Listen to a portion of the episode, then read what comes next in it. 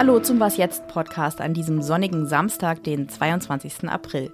Ich hoffe, Sie sitzen irgendwo an der frischen Luft, während Sie uns zuhören. Zumindest hier in Berlin erwarten wir Sonne pur und über 20 Grad. Und wir präsentieren Ihnen die folgenden Themen. Was hat Christian Lindner mit dem FDP-Urgestein Hans-Dietrich Genscher gemein? Und ist das neue Buch von Stuckrad Barre wirklich so ein Enthüllungsroman, wie alle sagen?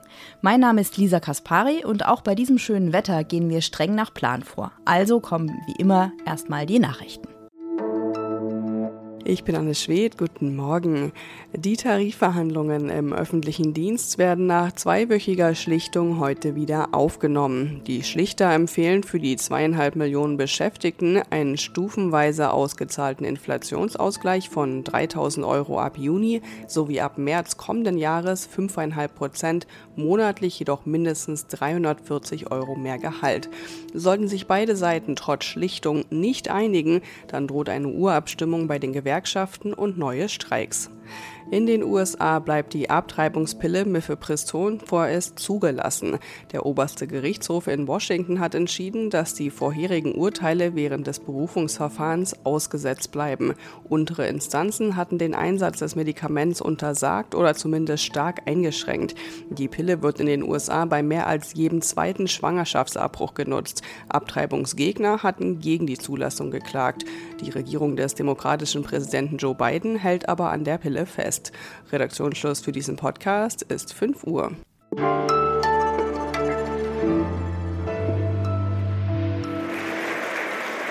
Liebe Parteifreundinnen, liebe Parteifreunde, ich bedanke mich herzlich für diese besondere Rückenstärkung und nehme natürlich gerne die Wahl an. Herzlichen Dank.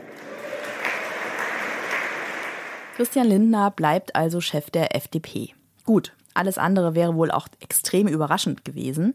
Am Freitagabend hat ihn der FDP-Parteitag mit einem sehr soliden Ergebnis von 88 Prozent wiedergewählt. Heute geht das Treffen weiter. Die FDP will nochmal ihre Schwerpunktthemen beraten und natürlich wird es auch um die Rolle der Partei in der Ampel gehen. Unser FDP-Experte Michael Schlieben weiß viel mehr als ich. Hi Michael. Hallo, grüß dich. Du schaltest dich vom Parteitag zu, wie man auch ein bisschen im Hintergrund hört. Was hat der alte und auch neue Parteichef denn mit seiner FDP so vor in den kommenden Monaten? Viel. Also das hat er zumindest wörtlich so gesagt am Ende seiner anderthalbstündigen Rede, als er selbst darauf zu sprechen kam, ob es nicht langsam an der Zeit wäre, mal jemand anders ranzulassen. Seine Botschaft, nee, er ist noch lange nicht fertig, es gibt noch viel zu tun. Was dieses viel ist, ist jetzt allerdings gar nicht so überraschend. Es wird jetzt eher verteidigt, was man in der Regierung gerade macht. Konkret geht es ihm darum, Dinge zu verhindern, die man blöd findet. Also zum Beispiel das geplante Verbrennerhaus auf EU-Ebene, wir erinnern uns, oder künftig das Dienstwagenprivileg oder die Heizungspläne der Grünen. Findet er alles nicht so gut, will er alles ein bisschen anders machen. Aber was man schon auch sagen muss, er hat sich dezidiert zum Klimaschutz bekannt und will das aber eben typisch FDP Technologie offen machen. Du vergleichst ihn ja schon mit dem verstorbenen FDP-Urgestein und ehemaligen Außenminister Hans-Dietrich Genscher. Wie kommst du da drauf? Naja, zunächst kam ich darauf rein, was die Zahlen angeht. Also Lindner ist jetzt seit zehn Jahren im Amt. Genscher war zehn Jahre und vier Monate im Amt. Also Lindner wird, wenn er 45 ist und nichts Ungewöhnliches mehr passiert, Rekordvorsitzender der FDP. Deswegen kam ich darauf, er ist der neue Genscher. Hinzu kommt aber auch was ganz Interessantes, Inhaltliches oder naja, strategisches, sagen wir es mal so. Genscher war ja zuerst bekanntlich in der sozialliberalen Koalition Minister und hat dann aber irgendwann den Koalitionswechsel herbeigeführt und ist zu Kohl und zur CDU gegangen, hat Schwarz-Gelb begründet sozusagen. Und auch das könnte man Lindner durchaus zutrauen, dass er irgendwann auch nochmal den Koalitionspartner wechselt. Also er ist jetzt nicht für immer durch die Entscheidung zu Scholz zu gehen daran gekettet. Und das wird er auch selber nicht so sagen und so sehen. Ja, du sprichst die Ampel an. Richtig glücklich war die FDP in diesem Bündnis ja nie. Wie ist denn die Stimmung auf dem Parteitag? Spätestens seit dem Koalitionsausschuss, diesem epischen, wir erinnern uns im März, hat die FDP das Gefühl, dass sie den richtigen Ton jetzt in der Ampel gefunden hat. Also sie versteht sich als Korrektiv. Sie betont, was sie von den anderen als linken Parteien bezeichneten Koalitionspartnern unterscheidet, mit denen sie aber trotzdem zusammenbleibt aus staatspolitischer Raison. Und die haben jetzt auch eben das Gefühl selber, dass es von den Wählern besser verstanden wird. Also sprich, seit ein paar Wochen geht es in Umfragen ganz leicht wieder nach oben. Von dieser Todeszone bei den 5% sind sie inzwischen wieder bei 7 oder manchmal auch 8%. Und das ist, das ist was, worüber die hier froh sind kritisieren, blockieren, gleichzeitig in der Koalition bleiben. Wir werden mal sehen, wie das weitergeht. Ich danke dir, Michael. Sehr gerne.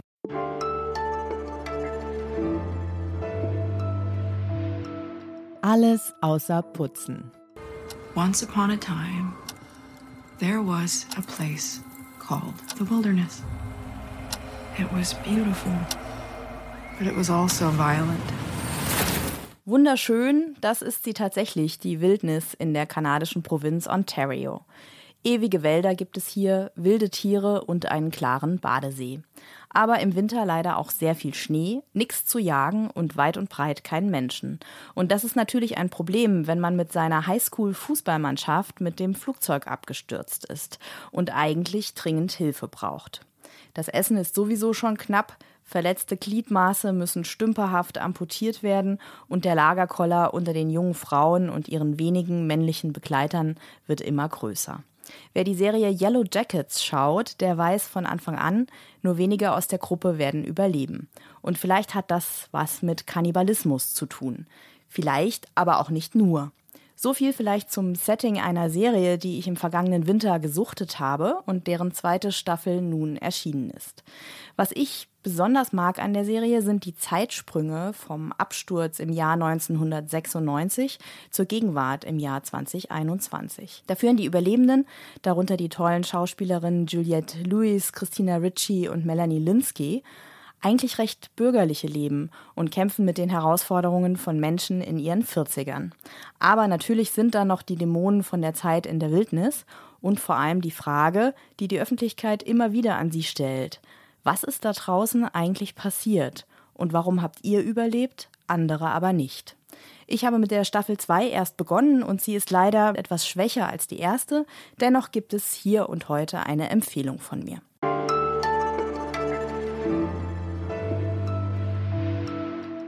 Mächtig Wirbel oder auch einen ziemlichen Hype gibt es gerade um das neue Buch von Bestsellerautor Benjamin von Stuckrad-Barre. Noch wach heißt es und es soll ein Sittengemälde unserer Zeit sein. So hat es jedenfalls der Buchverlag Kiepenreuer und Witsch angekündigt. Der Roman erzähle von Machtstrukturen und Machtmissbrauch und zwar in einem fiktiven deutschen TV-Sender. Weil Stuckrad Barre zehn Jahre lang selbst für den Springer-Konzern gearbeitet hat und mit dem Springer-Verleger Matthias Döpfner befreundet war, wurde die Veröffentlichung jetzt mit einiger Spannung erwartet. Der Roman ist erschienen in dieser Woche und unser Literaturredakteur David Hugendick hat die gut 300 Seiten schon gelesen. Hi David. Hallo. Vielleicht erstmal eine Anfängerfrage. Um was geht es in dem Buch eigentlich? Es geht um Machtmissbrauch, es geht um Abhängigkeitsverhältnisse, es geht um MeToo und es geht um einen namenlosen letztlich Medienkonzern und es geht auch zu großen Teilen um die Freundschaft zwischen diesem, zwischen diesem Ich-Erzähler und diesem Konzernchef ja, und es geht eben auch um den Freundschaftsbruch letztlich. Klingt ja alles ziemlich angelehnt an realen Ereignissen. Gibt es in dem Buch denn noch neue Enthüllungen? Es, es handelt sich erstmal um ein literarisches Werk, könnte man sagen. Das natürlich und das, und obwohl der Autor es immer mit einer gewissen koketten Vehemenz auf die Fiktion hinweist, natürlich große Ähnlichkeiten mit realen existierenden Personen. Also das ist sehr, sehr ähm, einfach in diesem Konzernchef Matthias Döpfner erkennen zu wollen. Es ist auch sehr leicht in dem Chefredakteur des Senders, der dort immer wieder auftaucht und letztlich auch für diesen Machtmissbrauch dort äh, verantwortlich ist, ähm, auch Julian Reichel zu erkennen.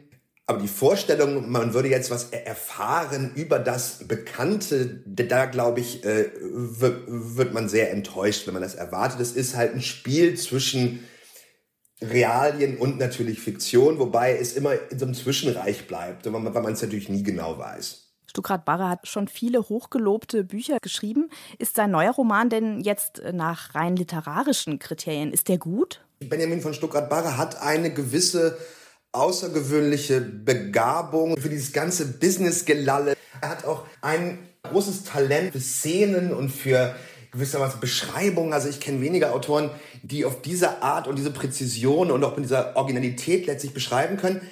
Das ist das eine. Das andere ist, wenn man es als wirklich als Roman liest, finde ich tatsächlich, dass einerseits diese Frauenfiguren, jetzt bis auf eine, die, die, die recht viel großen Raum einnimmt, die, die natürlich unter diesem Missbrauch leiden, sie sind mir etwas zu flach dargestellt, finde ich. Das ist das eine. Das andere ist auch die vermeintlichen Skandalfiguren, wie, dieser Medienmitbesitzer Und der Chefredakteur, dadurch, dass man nicht so richtig umhinkommt, immer wieder an die realen, ich will jetzt mal in großen Anführungszeichen sagen, Vorbilder zu denken, und diese Rezeption ja auch ein bisschen eingepreist ist, kann man sich nicht so richtig von diesen realen Figuren lösen. Und da frage ich mich dann, was die Literatur diesen Figuren denn noch hinzufügt, wenn man andererseits ständig behauptet, es handelt sich ja um literarische Gestalten. Dass der Roman auch relativ wenig andere Lektüren anbietet. Auch die Kritiken, die erschienen sind, relativ viel eigentlich so eine Art verkappter Medienjournalismus waren im, sozusagen im Gewand von Literaturkritik. Und das spricht so ein bisschen für so eine gewisse Eindimensionalität dieses Buchs und auch letztlich aus seiner Rezeption. Alles klar, dann danke ich dir, David. Ja, ich danke auch. So, und was jetzt? Ich würde sagen, mir bleibt nur, Ihnen ein wunderschönes Wochenende zu wünschen. Wir freuen uns immer über Kritik, Vorschläge oder Themenanregungen unter unserer E-Mail-Adresse wasjetzt.zeit.de. Ich sage Tschüss und bis bald.